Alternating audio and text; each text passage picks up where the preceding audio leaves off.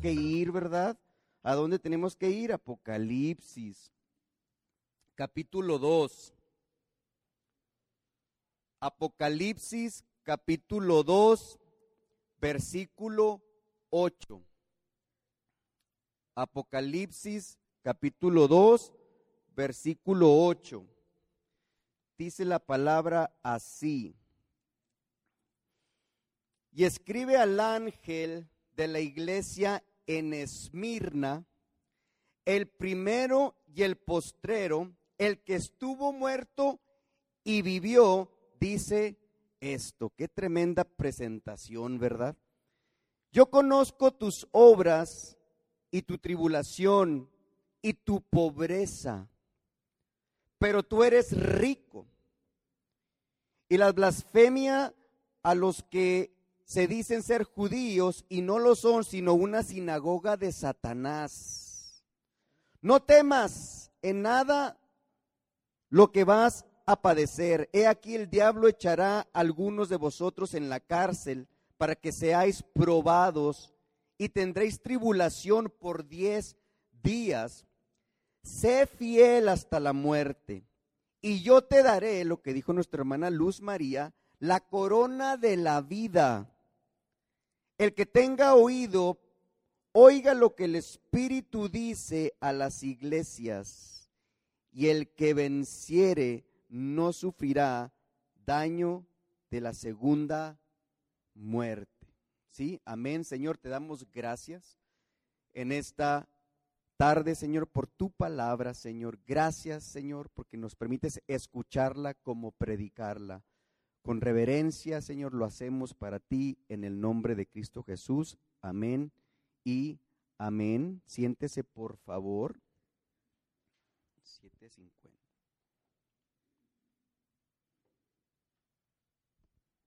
Esmirna. Subtítulos, no sé, no sé si se alcanza a ver, dice una pobreza rica.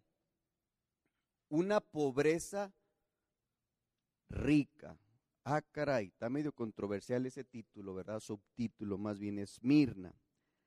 Recuerden que la estructura, cuando Jesús habla a través del apóstol Juan a las iglesias, cada iglesia, de la manera que él se presenta y de la manera que él le habla a cada iglesia, la estructura, el mensaje a cada iglesia tiene la misma estructura. Se los enseñé cuando hablamos acerca de Éfeso, pero se lo voy a recordar.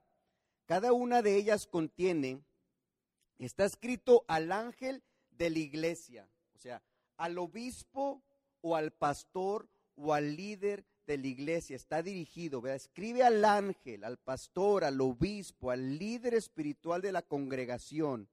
Y luego dice, y está dirigida a una congregación también en particular. No es el mismo mensaje a Éfeso como es a Esmirna o a las otras cinco más siempre va dirigido especialmente a ese obispo, a ese ángel y va dirigido específicamente a esa iglesia. ¿Ok? Otra cosita que tengo que mencionar, ahorita se los comento, eh, viene también, la estructura viene con una instrucción por parte de Jesús, también una declaración de Jesús en cuanto a la condición de la iglesia, un mandato de Jesús para la iglesia y termina con una exhortación general para todos los que escuchamos el mensaje, como ellos lo escucharon y hoy nosotros posteriormente, después de dos mil años, podemos recibir ese mismo mensaje, esa misma exhortación y ese mismo ánimo de parte de Dios. Y termina con, con una frase que esto nos, nos, nos abraza a todos nosotros hoy en día. El que tenga oídos, oiga lo que les Espíritu dice a las iglesias, ¿verdad? El Espíritu. Si es el Espíritu de Dios hablando a nosotros, yo creo que hay que parar nuestras orejitas, ¿verdad? Si es el Espíritu Santo, siempre que venga un mensaje de parte de Dios, de parte de Dios, yo creo que todos tenemos que escuchar, ¿verdad? La carta de Jesús a la iglesia de Esmirna, ¿verdad? ¿Cuál es el carácter de la ciudad? Ahora, algo que tengo que mencionar y que es muy importante, cuando estoy hablando acerca de Éfeso, que ya lo mencionamos, y estoy hablando acerca de Esmirna, ese es el nombre de la ciudad. ¿sí? Es el nombre de la ciudad. En las ciudades son ciudades paganas. Esta es una iglesia consagrada a Jesús en Anton. Hay un contexto de cada ciudad, lo que estaba sucediendo, pero esa no era la realidad de la iglesia de esa ciudad. ¿sí? Entonces hay que pensar en eso muy bien. A la iglesia de Éfeso, de la ciudad de Éfeso a la iglesia cristiana que estaba allá adentro. A la iglesia de Esmirna, a la ciudad de Esmirna, le está hablando a la ciudad de la iglesia en esa ciudad. ¿Sí me entiende cómo? Esmirna era una gran y hermosa y orgullosa ciudad. Era tan hermosa que se declaraba como la gloria de Asia. Esmirna era una ciudad rica, era una ciudad rica en comercio y era una ciudad que, eh, que, había mucho movimiento comercial, entraban y salían barcos, vendían, era una, una ciudad de negocios bien importante en Asia Menor. También sabemos a partir de la historia que era una ciudad profundamente comprometida a la idolatría, ¿sí? A la adoración del emperador romano. Son unas estadísticas que le estoy leyendo. En una famosa calle en Esmirna llamada la calle de oro, estaban los templos a Cibeles, la diosa madre de la tierra. Había un templo en esa calle, o sea que en medio de la, de la ciudad de Esmirna había una famosa calle que se llamaba la calle de oro. Y en esa calle había muchos templos paganos. Cibeles, la diosa de la madre tierra, Apolos, arque, Asclepíos, perdón, Asclepíos con K, Afrodita, conocida como la diosa Venus, ¿sí? Es la diosa del amor, pero no de cualquier amor, era la diosa del amor erótico, si ustedes pueden entender esa palabra, ¿verdad? Y también se encontraba el templo a Zeus. Yo creo que muchos han escuchado al dios Zeus, el dios del cielo o del dios del trueno. Pero la adoración de aquellos dioses paganos estaba disminuyendo. El verdadero enfoque estaba en la adoración al emperador romano. En el año 1900, en el año 1096, antes de Cristo, eh, eh, Esmirna construyó el primer templo al dios Roma o a la diosa Roma, la adoración a la ciudad de Roma. Y no tardó mucho tiempo donde empezaron a adorar a los emperadores, emperadores ya fallecidos. Y no pasó mucho tiempo donde el emperador vivo empezó a demandar adoración para ellos mismos. Se los dije en Éfeso. ¿Recuerdan eso? ¿Sí lo recuerdan? En el año 23 después de Cristo, Esmirna se ganó el privilegio sobre otras 11 ciudades para construir el primer templo para el, emperador del momento, para el emperador, para el César llamado Tiberio. Esmirna era la ciudad líder en el culto romano a la adoración de los Césares importante ciudad.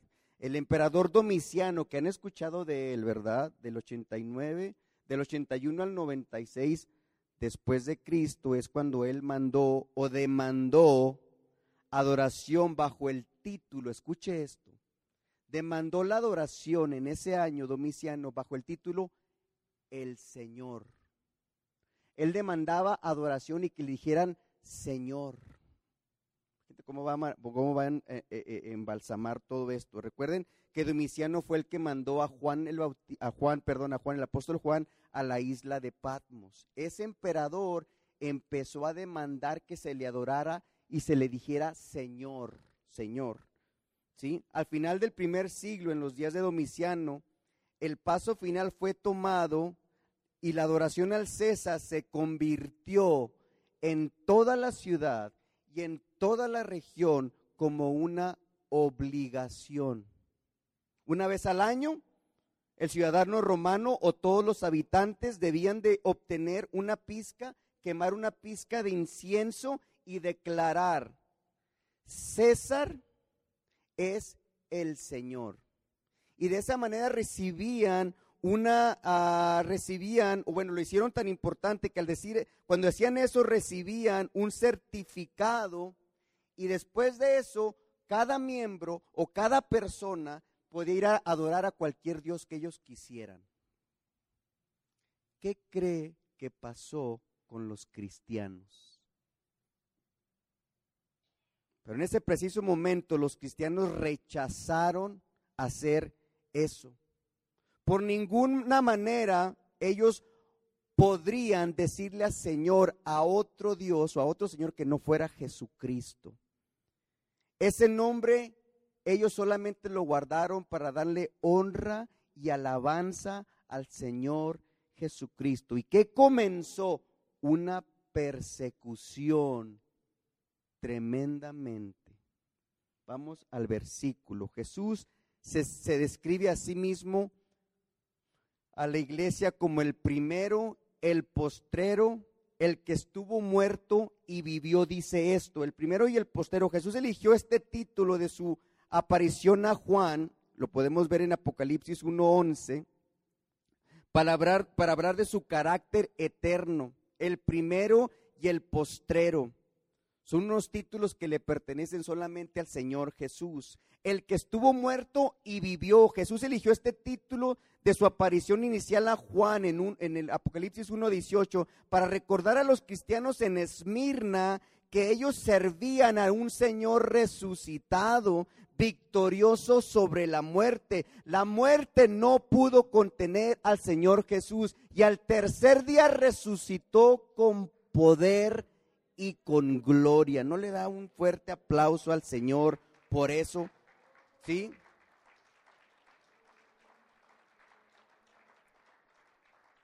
Jesús hablaba a las iglesias en su propio lenguaje, o sea, Jesús habló por medio de Juan en el contexto de ellos, lo que estaba sucediendo ellos o a través de la historia de cada ciudad, él hablaba de esta manera, porque dijo el primero y el último, el que estuvo muerto y después sobrevivió.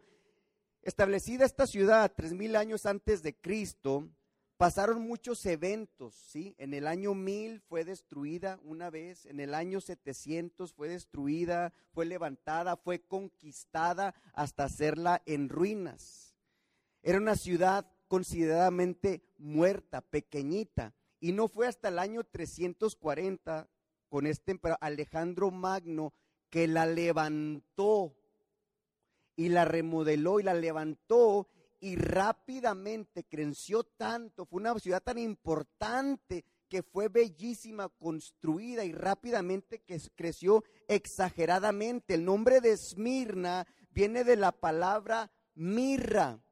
Todos hemos escuchado eso como un, un perfume de olor dulce utilizado para embalsamar a los muertos. ¿Cuándo hemos escuchado eso? Mirra, viene de esa palabra.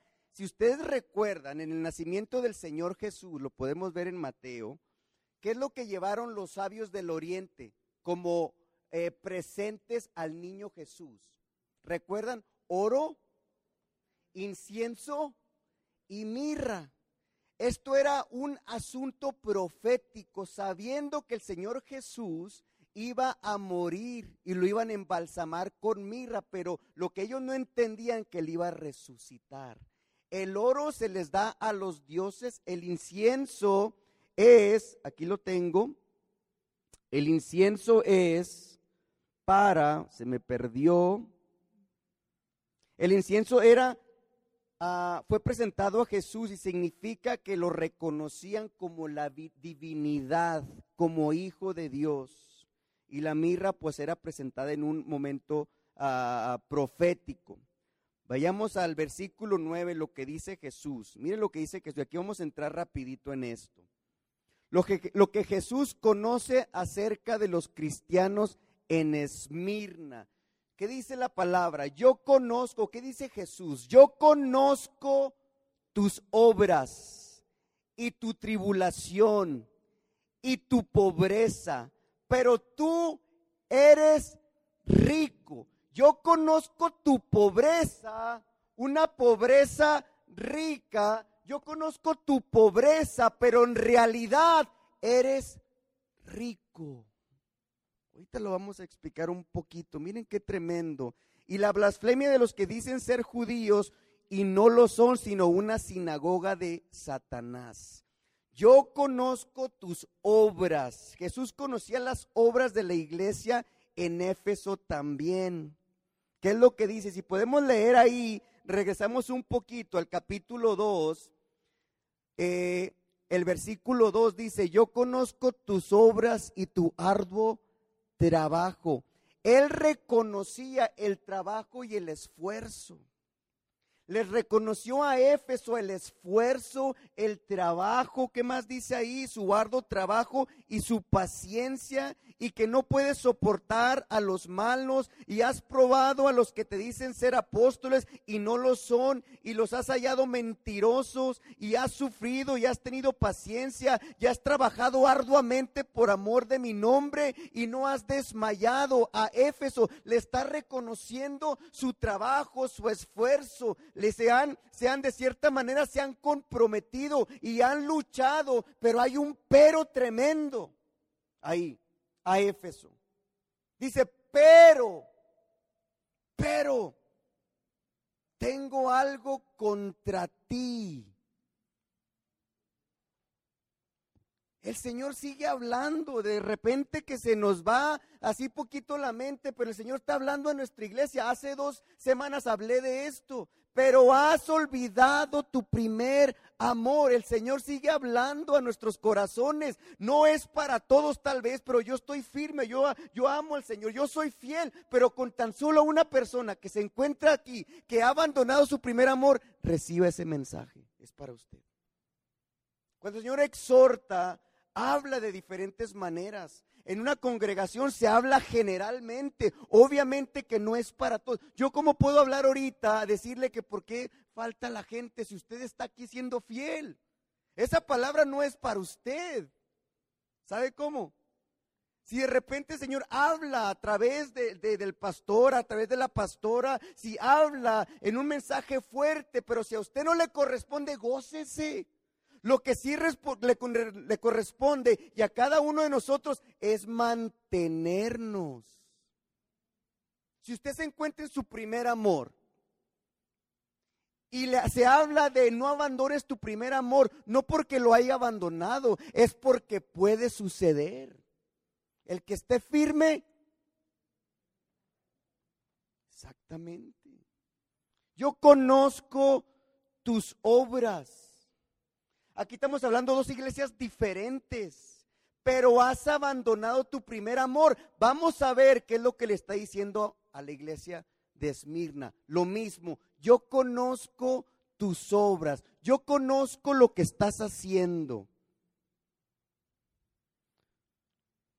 Conocía sus obras, su tribulación y su pobreza. Él, él conocía estas tribulaciones en el sentido de que él miraba lo que sucedía Jesús.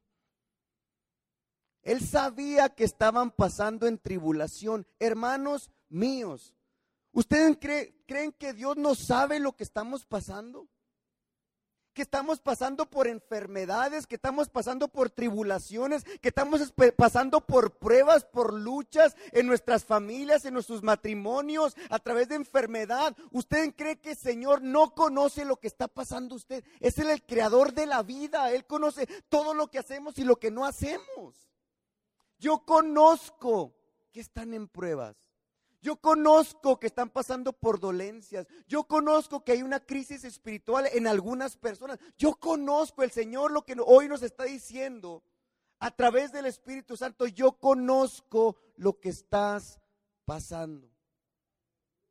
Independientemente, usted piense en este momento, piense en lo que está sucediendo en su vida. Yo conozco lo que estás pasando.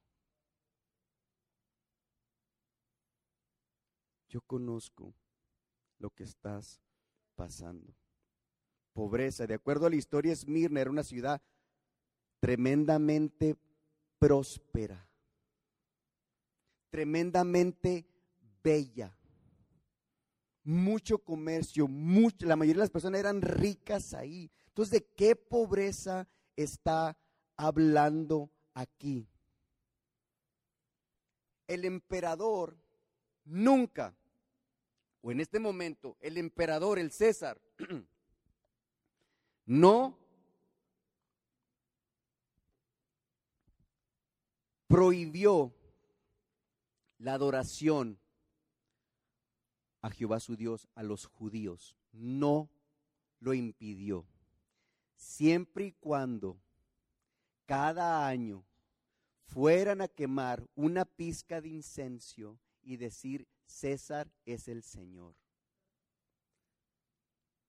Los judíos ortodoxos hacían eso. Sinagogas de Satanás. El emperador no impedía la adoración de sus dioses, de Jehová su Dios y los otros miles que había. ¿Qué es lo que pasaba con el pueblo cristiano, con la iglesia de Esmirna? ¿Qué es lo que pasaba? Que ellos no iban a adorar al César. Y cuando ellos no adoraban al César, los judíos ortodoxos expulsaban a los cristianos por aceptar a Jesucristo y los corrían de las sinagogas. Ahí es donde empezaba la persecución.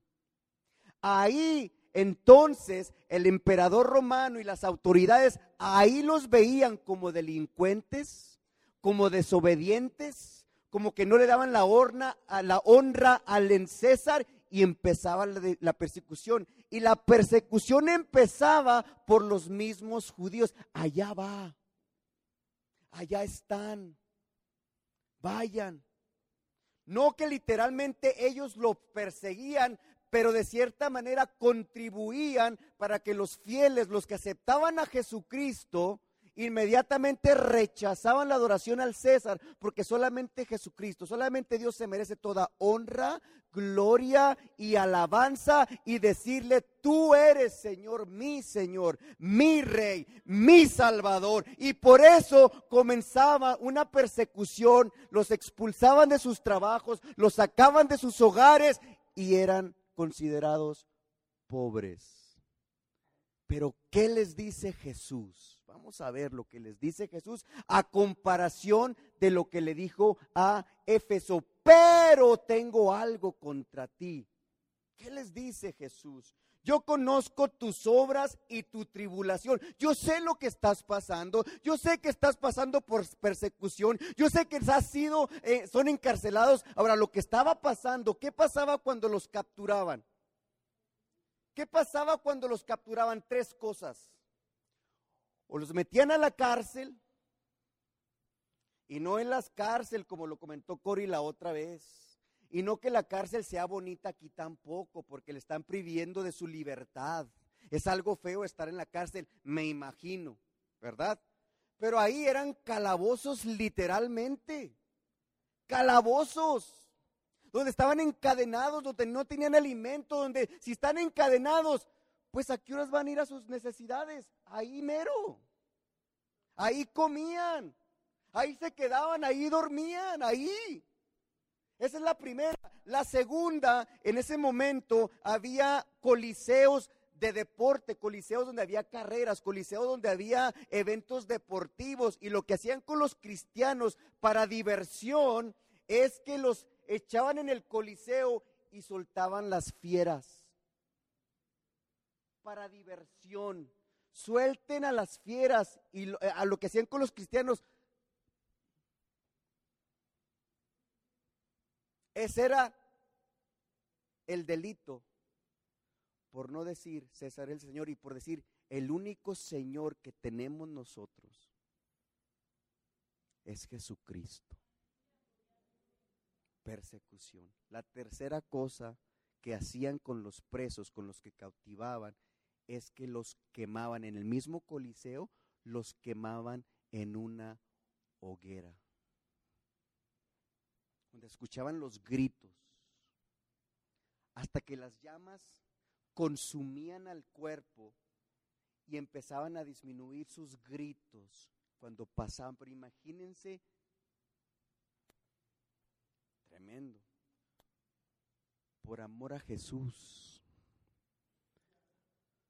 por amor a Jesús, al que nos dio la vida, al que nos levantó, al que nos redimió, al que nos dio una nueva oportunidad de esperanza, ¿cuánto estaríamos dispuestos a morir por Jesús en estos tiempos? Porque esos tiempos van a llegar, ahorita lo vamos a leer. El que esté firme, mire que no caiga. Este mensaje, o un mensaje así es para todos, no, si usted está firme, mire que no caiga. Pobreza. Aleluya. ¿Qué sigue diciendo el texto? Yo conozco, ¿verdad? Dice diciendo, yo conozco tus obras y tus tribulaciones. La palabra tribulación es lo mismo que dice Jesús en Mateo 24. En el griego quiere decir tipsilipsis, tipslipsis, que quiere decir presión, angustia, persecución y carga, tribulación. Vaya conmigo, por favor, a Mateo 24. Dice la palabra así en el versículo 9. Entonces os engañarán, entregarán a tribulación, prisión, angustia, persecución y carga. Dice Jesús, entonces os entregarán a carga, a prisión, a angustia, a persecución. Y os, ¿qué dice? ¿Están ahí? Mateo 24, 9. ¿Sí? Y seréis, dice, nos entregarán a tribulación y os matarán. Le preguntaron a Jesús, estaba hablando acerca de las señales de los últimos tiempos y esto es lo que contesta Jesús. Esto es lo que va a pasar en los postreros días. Postreros días pueden ser en los siguientes años, en las siguientes décadas, en los siguientes eh, siglos y hoy en día nos dice lo mismo la palabra del Señor. ¿Sí? Os matarán y seréis aborrecidos de todas las gentes por causa de mi nombre. Algunos tal vez y muchos tropezarán entonces. Muchos tropezarán en estos tiempos. Muchos, y lo podemos ver, ¿verdad? En algunas personas que tal vez conocemos, en algunas personas que han pasado por aquí. Y es triste, la verdad, es muy triste cuando de repente usted ve a una persona que tal vez levantaba sus manitas, que tal vez derramaba su corazón delante de la presencia de Dios y de repente se da uno cuenta de tantas cosas, antes de decir, no sé, tipo de juzgamiento, lo que sea, antes es triste. Porque sabemos lo que se nos espera si algún día caemos, sabemos lo que nos espera. Muchos tropezarán y entonces y se entregarán unos a otros y unos a otros se aborrecerán y muchos falsos profetas que le hemos estado dice y dice aquí se levantarán malos profetas, malos maestros, malos predicadores, malos pastores y enseñarán a muchos.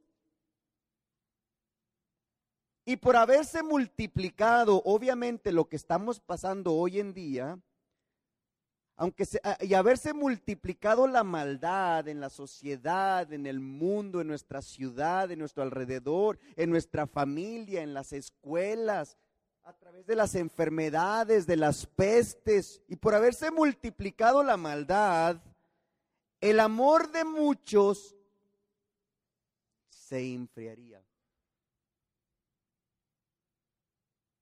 ¿Será para todos? Para algunos el que esté firme, ¿sí? Otra vez. Más, más, tremendamente ese más. El que persevere hasta el fin, ese será salvo.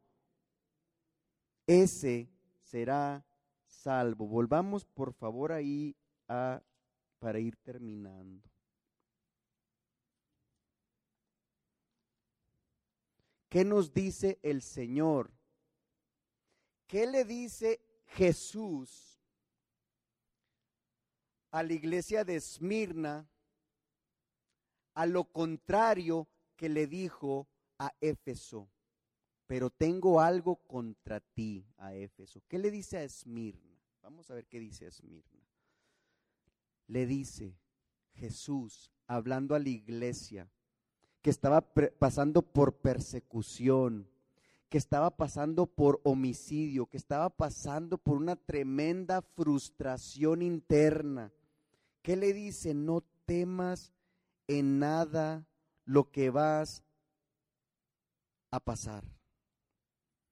No temas en nada lo que vas a pasar. El que está pasando por enfermedad, no temas a nada de lo que vas a pasar. El que está sufriendo por algún tipo de eh, algo en el matrimonio, no teman porque de lo que vas a pasar, no temas. Si has recibido una mala noticia hoy, nos dice el Señor Jesús a través de estas palabras y a través de la palabra de Dios, no temas lo que vas a pasar.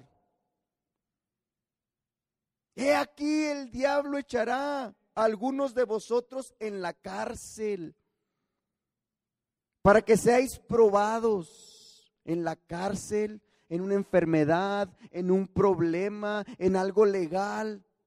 ¿Sí? Esas son las estrategias que el enemigo usa en nuestras vidas.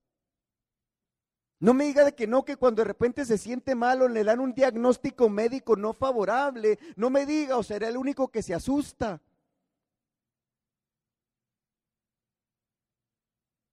No temas. Esta predicación es para mí. Cory sabe lo que ha estado pasando en los últimos días. Esto es para mí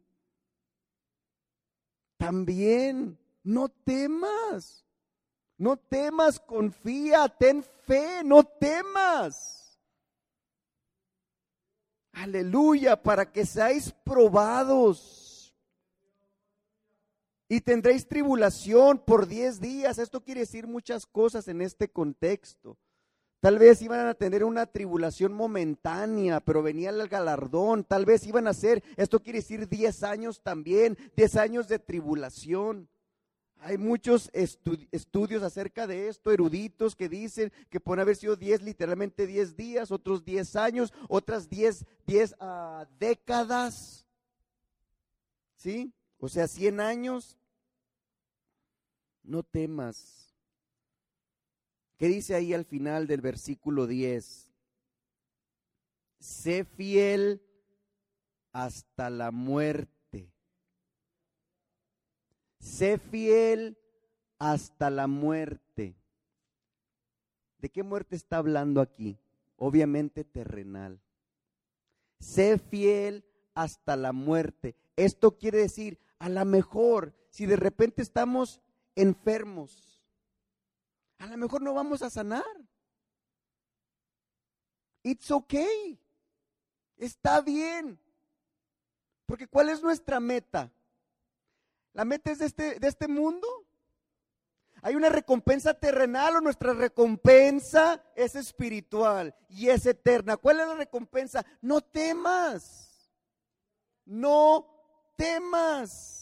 Sé fiel hasta la muerte si ese fuera el caso y yo te daré la corona de vida. ¿Por qué habla de esta manera? Había tres coronas en ese momento que se daban. A los reyes, obviamente.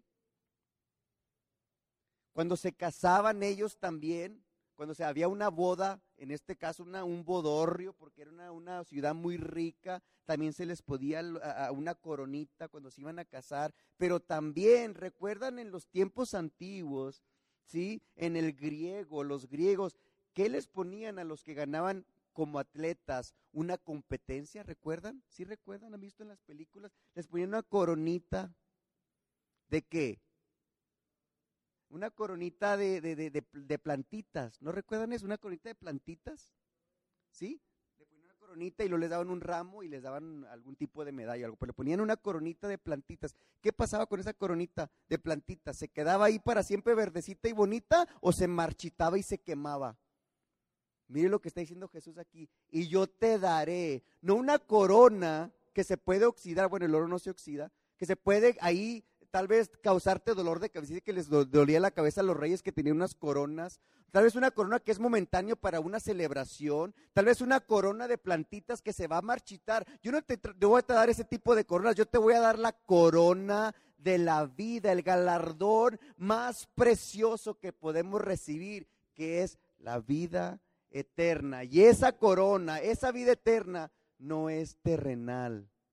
Fieles hasta la muerte, nos dice el Señor en este momento. ¿Qué es lo que dice? El que tenga oídos, oiga lo que el Espíritu dice a las iglesias. No temas. Jesús en contra diferente a lo que hizo en Éfeso, aquí les está reconociendo su labor, les está reconociendo su esfuerzo, les está reconociendo y en lugar de, recriminarles, les está animando a que no teman, venzan, manténgase firmes. Quiero cerrar, si Cori va pasando, quiero cerrar con esto.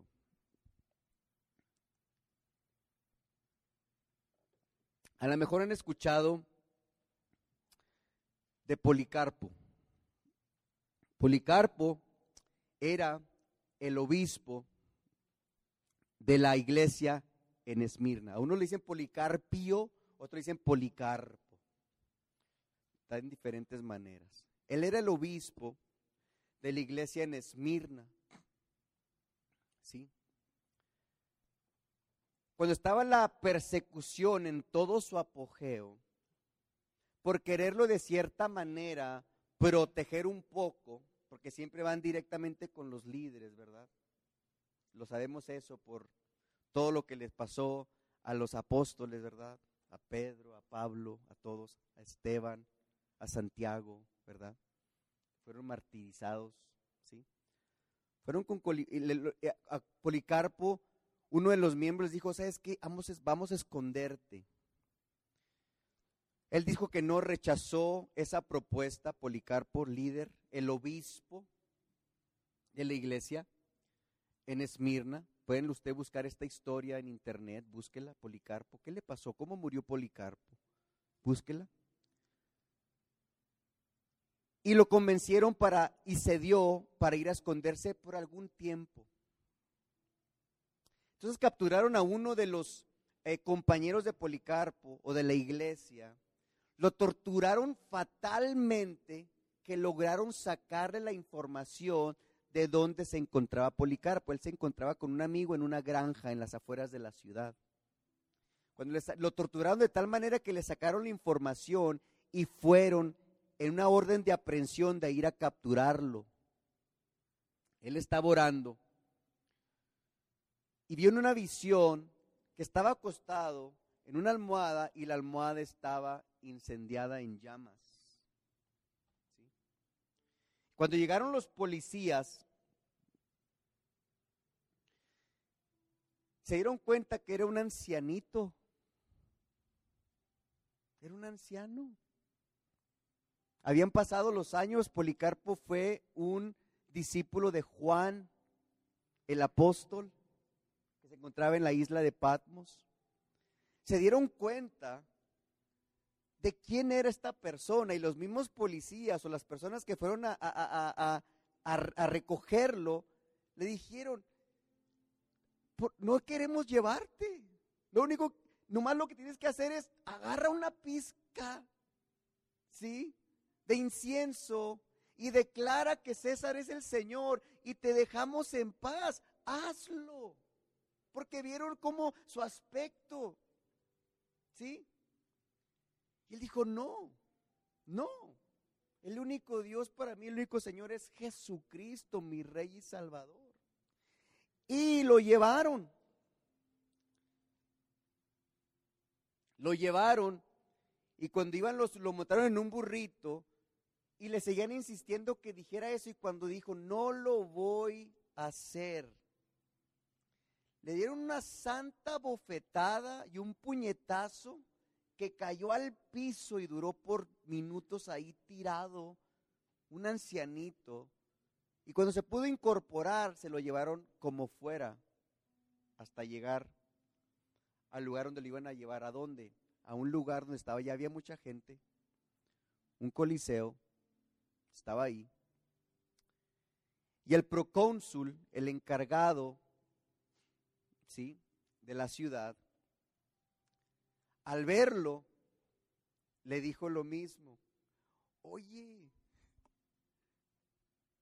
puedes alargar tus días unos años más si solamente declaras.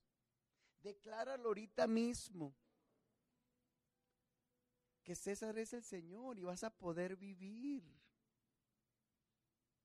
Y una frase muy famosa que hay en internet que dice, 86 años he vivido a los pies de Jesús. Y Él nunca me ha hecho nada malo. ¿Cómo puedo rechazar al que me dio la vida, al que me dio la oportunidad, al que me salvó, al que me perdonó, al que me dio una nueva oportunidad de vida? ¿Cómo puedo yo rechazarlo? Los leones, las fieras ya habían sido encerradas, ya no las podían sacar. Y todo el pueblo, toda la ciudad que estaba metida ahí para ser entretenidos, gritaban, préndanle fuego, préndanle fuego la visión que había recibido él. Le prendieron fuego enfrente de todos. Y dicen o cuenta la historia que su cuerpo no se consumía. No se consumía. Y en una manera de odio, de tanto coraje, tomaron unas lanzas y lo apuñalaron el cuerpo Tanta fue la sangre que derramó Policarpo que la misma sangre apagó el fuego de la hoguera. Y se oyó una voz del cielo que dijo, Policarpo, entra a tu casa. Entra. ¿Qué le quiero decir con esto? Yo sé que de repente estamos pasando pruebas La mayor enfermedad que existe, existe hoy en día, en estos tiempos, es la enfermedad de la ansiedad. Lo que muchos yo creo que sufrimos, ¿verdad? Ansiedad, estrés, depresión.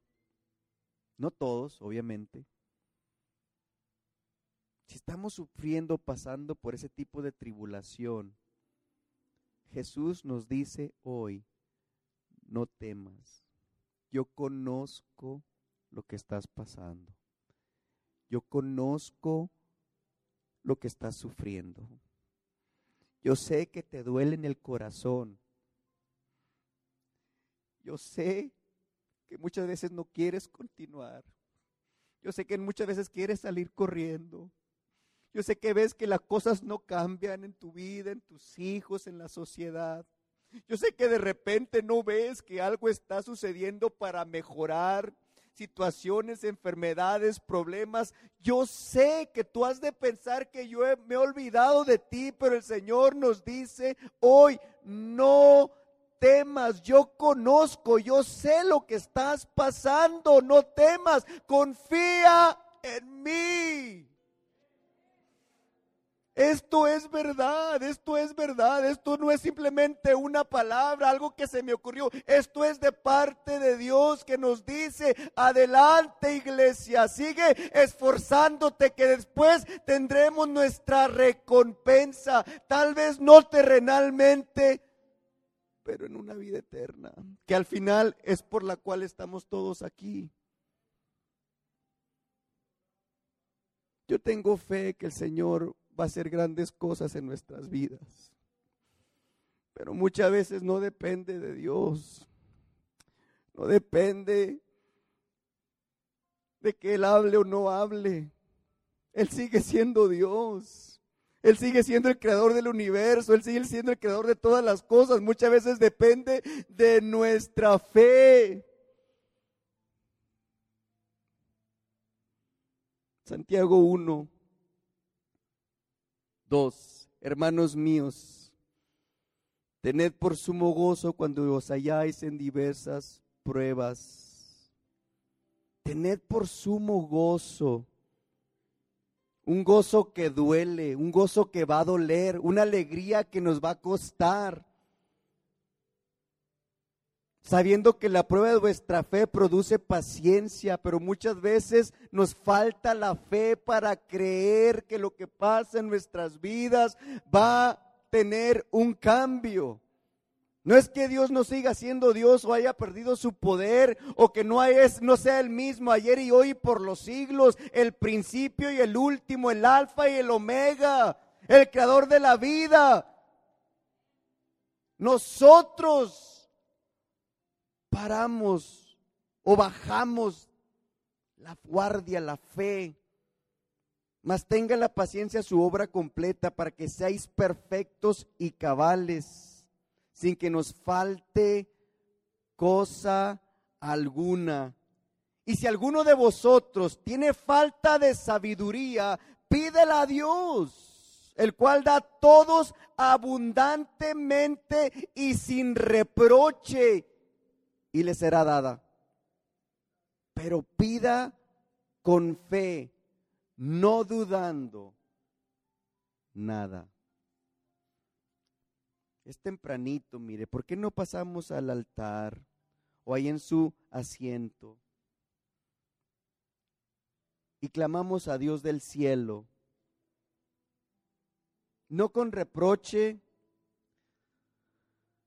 él conoce lo que sucede. ¿Por qué en esta noche no nos despedimos adorando a nuestro Dios?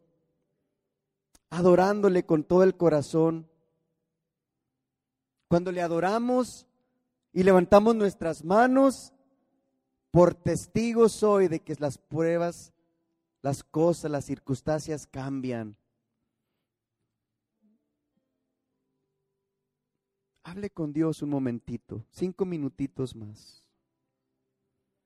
Hable con Dios un momentito, solitos ahí. Tengo un momento de calidad, un momento bonito en adoración. Abra sus labios, levante sus manos y dígale, Señor, te amo. ¿Cómo puedo negarte? ¿Cómo puedo abandonarte, Señor? Si lo único que has hecho en mi vida es amarme. Lo único que has hecho en mi vida es, Señor, ayudarme.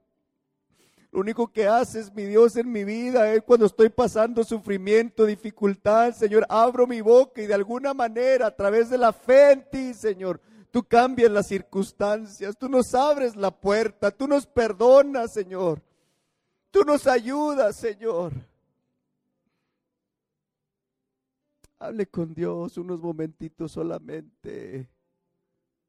Piensa en sus hijos, piensa en su matrimonio, piensa en tantas oportunidades que el Señor nos ha dado, que no merecemos, pero Él lo sigue haciendo. Muchas oportunidades que tal vez desaprovechamos, pero Él lo sigue haciendo, Él sigue obrando en nuestras vidas. Pero muchas veces nos falta la fe para creer que Él puede obrar. El Señor sigue haciendo la obra, Él sigue siendo Dios, Él sigue siendo hablando, Él sigue hablando a nuestras vidas. Lo que pasa es que muchas veces nosotros mismos no recibimos el mensaje de parte de Dios, no la creemos que Él nos está hablando, que esto es algo divino, no es algo terrenal, no son simplemente palabras, no creemos que es un mensaje de Dios que nos está hablando, no temas, no temas, confía y recibirás la corona de vida. No temas. Varones, no temas. Mujer, no temas. Joven, no temas.